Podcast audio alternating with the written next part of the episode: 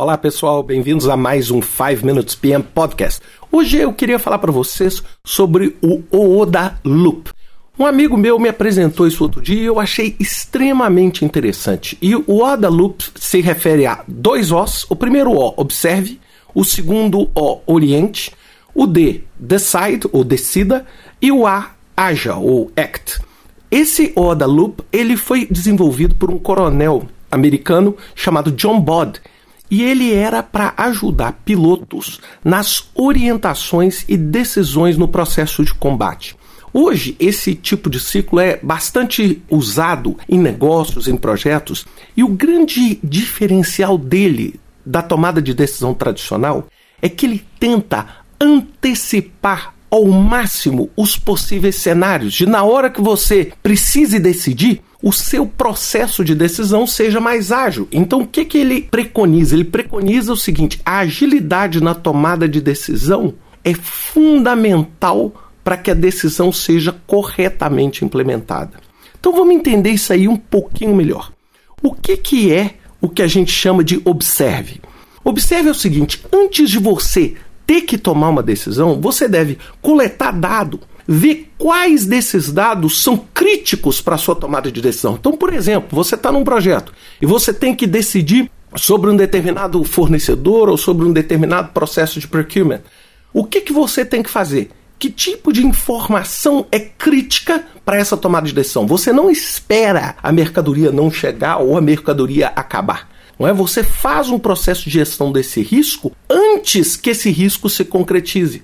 É? Então, por isso que a gente fala que isso é muito usado, por exemplo, em piloto de caça, de, de força aérea, etc. Por quê? Porque essas pessoas têm que tomar decisão rápida. Ele não pode chegar e falar assim: olha, eu estou aqui com um avião inimigo aqui colado em mim, agora eu vou começar a pensar que decisão eu tomo. Ou seja, o processo é quase sempre automático.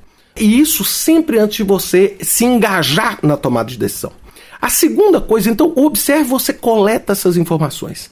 A orientação é quando você coloca essa informação dentro de um contexto, dentro de um contexto claro para que você possa monitorar esse ambiente. Então, você pode chegar e falar assim: eu estou preocupado com um fornecedor não entregar um determinado equipamento crítico para o meu projeto. Então a primeira coisa que eu faço é eu coleto os dados sobre o histórico de como esse, esse fornecedor me atendeu, o histórico dentro do meu projeto, o tipo de flexibilidade que eu tenho no meu projeto. E em seguida eu vou para a orientação, onde eu avalio como é que está o mercado, por exemplo, de fornecimento desse determinado produto. Esse produto está vindo de qual país? E se ele está vindo de um país X ou de um país Y, qual é o impacto desse país? Esse país pode modificar alguma legislação ou esse país pode entrar em guerra ou um conflito que impeça com que esse produto. Isso, todo esse ambiente externo é o que a gente chama de orientação. E aí a gente vai para o decide. Quando a gente vai para o decidir, a gente antecipa, a gente fala assim: olha, eu vou colocar este e este gatilho no meu processo de decisão.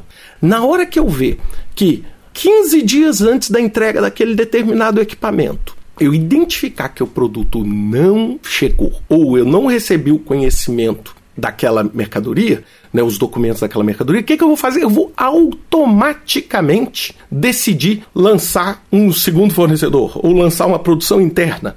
E aí eu vou implementar, que é o último, que é o ACT.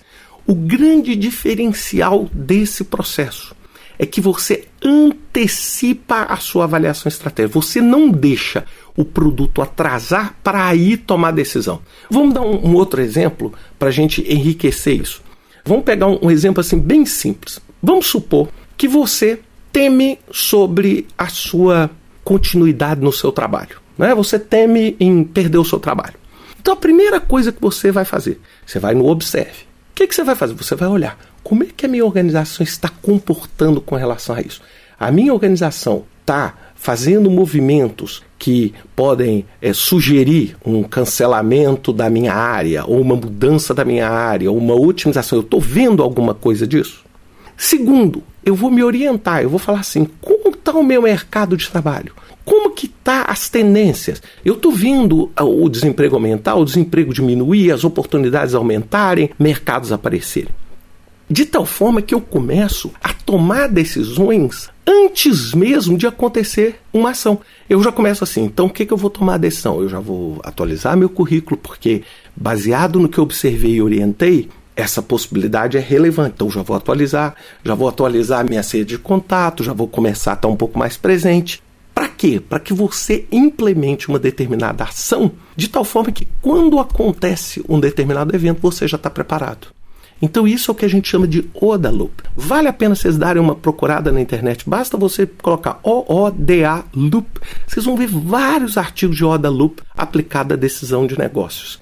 E principalmente a decisões de projeto. Porque o que nós queremos no mundo ágil como o de hoje, nós queremos tomar decisão rápido. E muitas vezes nós temos que antecipar o cenário para tomar a decisão de modo efetivo. Dê uma pensada nisso e até semana que vem com mais um 5 Minutes PM Podcast. Até lá.